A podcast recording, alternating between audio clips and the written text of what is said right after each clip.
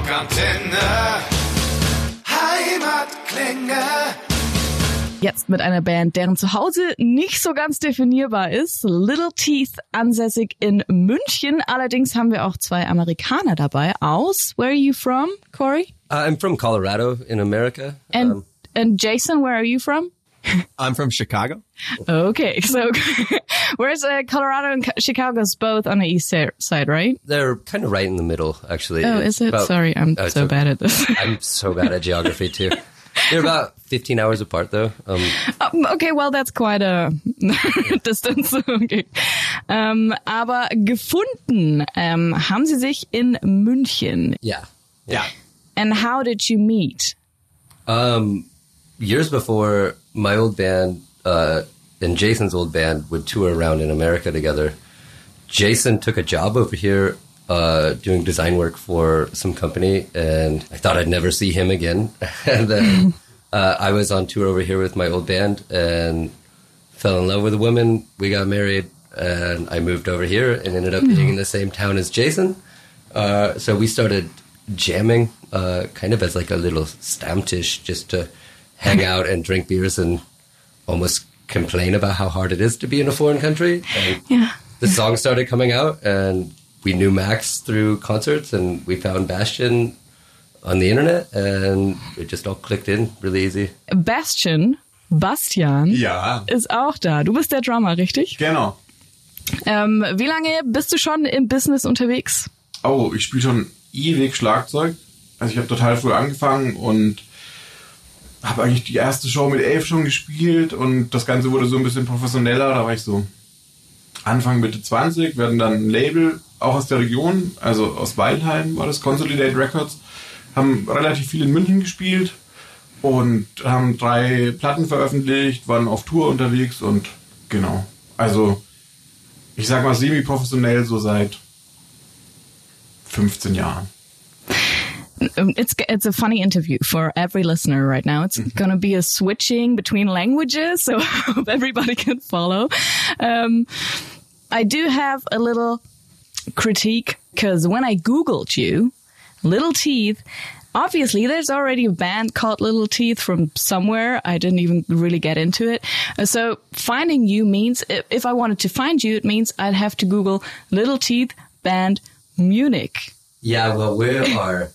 They're now our mortal enemies. Uh, we we didn't even know that they existed ourselves uh, until we tried to put a song on Spotify, and it kept coming up. Yeah. Apparently, that band's been broke up for like ten years, but they're they're still in the way. And Yeah. so yeah, we uh, they're our sworn enemies at this point.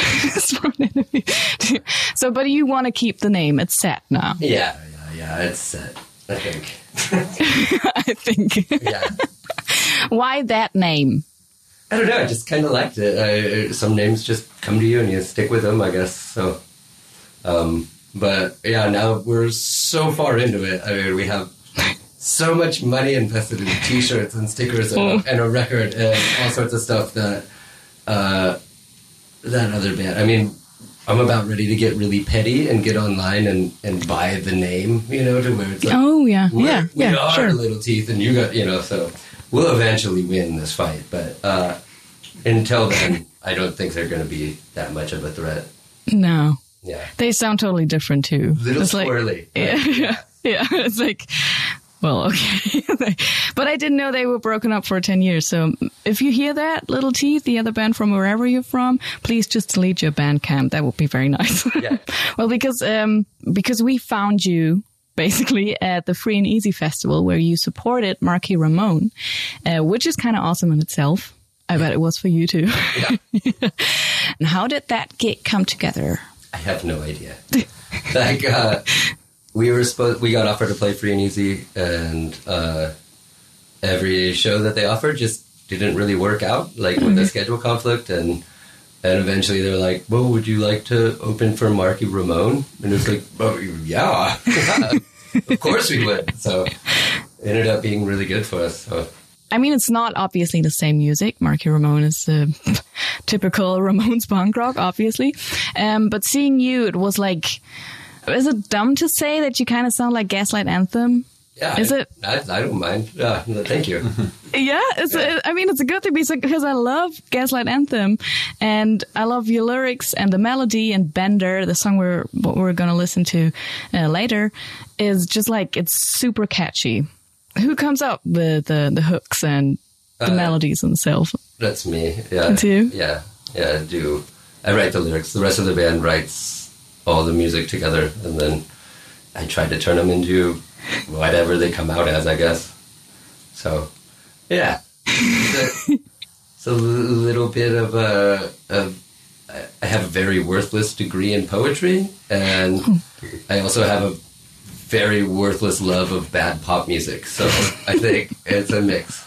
Well, what what's the bad pop music that you're into? Uh, I really, really love Taylor Swift, like uh, Rihanna, stuff like that. Yeah, yeah, yeah, yeah. I, I mean, I still like, I love rock and roll, but I do have a lot of guilty pleasures. So And when is the release date of the new album? You've already mentioned it. Like, there's an album in the making. yeah, uh, we actually finally just found out. Yeah. Uh, the official release date is it's going to be available um, through Gunner Records and on all the the internet sites. Um, and the official release date is Friday, September twenty seventh. It's so close. I know. Um, How long has it been in the making? how we recorded it in February, uh, we were done with all of the songs around Christmas. So I'm really excited to get the record out and start writing new songs. Uh, Yeah. yeah, it's been, uh, at that point, it'll be about 10 months of it being in the making. So How did the album come together? Like, where did you record it, and who with, and who was with you and stuff? Um, I was just really cool how we did it. Um, there's an awesome studio here in Munich called The Engine, uh, and they have a program called the School of Rec. And so what they did is is um, Jacob Brown. Uh, he runs it, and he taught us how to run all the control boards ourselves. So wow. we recorded it ourselves, and then the engine did all the mixing and mastering and all of the post production work and really made it come together. But we did most of it ourselves, just the four of us. And it's going to be your first album. The- um, so when did you sign the record deal? As soon as we started the band. Yeah. Yeah, me and me and Jason both uh, our older bands were both on Gunner Records, so we have a, a long-standing history with him. And once we had a couple songs demoed out, we kind of uh, started talking to Gunnar, and he immediately was just told us to give him the record as soon as possible, and he would put it out. So That's awesome. yeah. Is there, since you were talking about older bands and other bands and stuff, are you guys all just in Little Teeth or is there other side projects as well? Um, I play in two other projects here in Munich. Max, our bassist, plays in a band called Captain Asshole. Um, Nice name.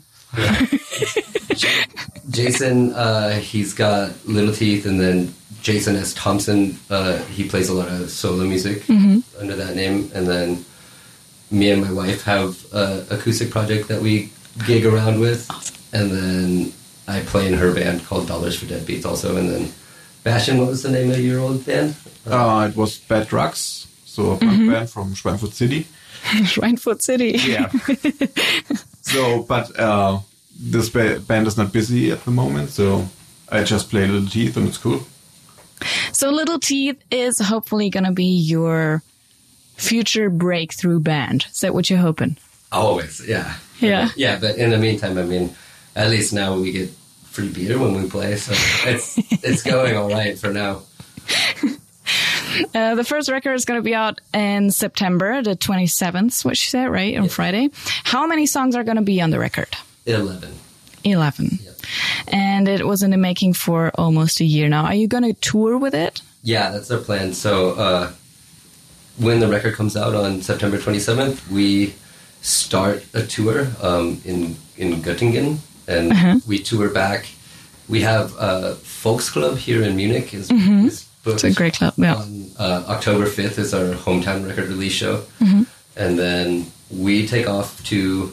Shortly after that, we're all going to America to play a big festival in Florida, and then starting probably around January, I think we're going to plan to do a lot more touring through the UK and the rest of the EU. So next next year should be pretty busy for us with Yeah. that. Yeah. Have you played with uh, Little Teeth and outside of Munich before? Yeah, we've done uh, a couple shows in Leipzig and Saarbrücken. Uh, we played Belgium last year. We played some shows in Switzerland. Uh, we've been hitting it pretty hard this year, trying to get the name out as much as possible. So I'm excited to have the record and be able to reach a little further now. It's been really difficult booking until now because everybody's like, "Well, where's the record? I, I need the yeah, record." You know. yeah. That's So- what I figured. Yeah. yeah, so now uh, now we should be out and about a little more often. So now comes the stress of having to buy a van and all the other bullshit that comes with it. But it's it's good. You don't have a van yet? No, it's been very expensive. We I- having to rent shit every every show and stuff like that. So How how are you traveling? uh, we we end up like taking the train to the airport and renting a cheap van there. Uh, uh, it's it's been a pain in the ass. Um, the van. So the van is uh, the next project after the record release. Yeah, pretty much. Yeah, we need a we need a van. Maybe we'll have to do like one of those car washes or something. You know? Let me know uh, when it's happening. Okay, I will. Yeah. I want to be there. Car wash with little teeth. you obviously have a Facebook uh, page too, where I saw that what a signature guitar is in the making, or at least a gu- guitar with your name on it. How did that? Like, Uh, wow. For our yeah, that we're gonna launch the pre-sale of the album upcoming, and so Jason hand built a custom Little Teeth guitar Oh. to, to go with it as some sort of incentive. So it's really cool though. He did an awesome job. It is really cool. yeah. So you can. What you can the one who pays most for the record is going to have it, or Whoever wants to be the super fan, you know. and, and whoever donates the most at the car wash. I see. yeah. Yeah, yeah, yeah, yeah. Bender is the song that we're gonna play now, and it's a very personal song. Can you tell us more about it? Uh, it was a little over a year ago. Um, one of my best friends back home in Colorado, and when I first started writing songs that I was taking in more of a punk rock direction, he and me sat down and he, he we recorded a bunch of uh, two of the songs that Little Teeth has since reimagined and made our songs. But he's my best friend back home in Colorado, and uh, he ended up committing suicide last year, and so Bender's just about all the things I kind of wish I could have said to him before when he thought he was all alone, you know. What I really love about this song is that even though it deals with such a hard topic, it's like a very uplifting. Not I don't want to say it's it puts it actually puts you in a good mood. So. Even though the lyrics are very hard, or not very hard, but just beautiful, but the song is um, very uplifting. Is that something you achieve as a band in general? Like, or do you actually have some real hardcore ballads on the album as well, like super heart wrenching emotional No, no. stuff? It's it's all a pretty upbeat record. Uh, even if the lyrics get a little down, I, we really wanted to make sure that to put something out that isn't super sad or, or a bummer, you know. So what are the future goals for Little Teeth? The van? Yeah, the van, yeah. and then uh, hopefully quit our jobs. Yeah. and uh, yeah, I I've been trying to play music professionally for about twelve years now, um, and so I would love just to just have make this be the only thing we do, but there's so many bands out there doing trying to do the same thing. So we're thankful for what we get and anything that happens. But yeah, I mean that would be kind of the end goal is to be able to be a band and quit my shitty carpenter job and yeah. Okay, well, thank you so much. Thank you so much for being here. Yeah. Um, thank you so much for the great music. I'm very looking forward to the album. Thank you so much for having us. It's been a pleasure. And uh, we hope to see you, or we're going to see you on October 5th at your homecoming show. The record release show. What's we never talked about the title of the album, so I just remembered. What's the title of the album going to be? It's called uh, Rede- Redefining Home. Redefining home. Yeah, it's kind of uh, just a story of moving across an ocean and reimagining the home that I thought I had in America and redefining it here in Germany. So beautiful. Okay. Thank you so much. I'll see you. Bye bye. Rockantenne. Heimatklänge. Wir hoffen, diese Folge hat euch gefallen. Wenn ihr mehr von den Bands von daheim hören wollt, dann abonniert einfach unseren Podcast. Rockantenne Heimatklänge. Damit seid ihr immer bestens informiert über die Bands aus eurer Nachbarschaft.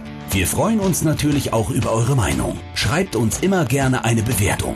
Das komplette Rockantenne Podcast Universum findet ihr auf einen Klick auf rockantenne.de slash podcasts.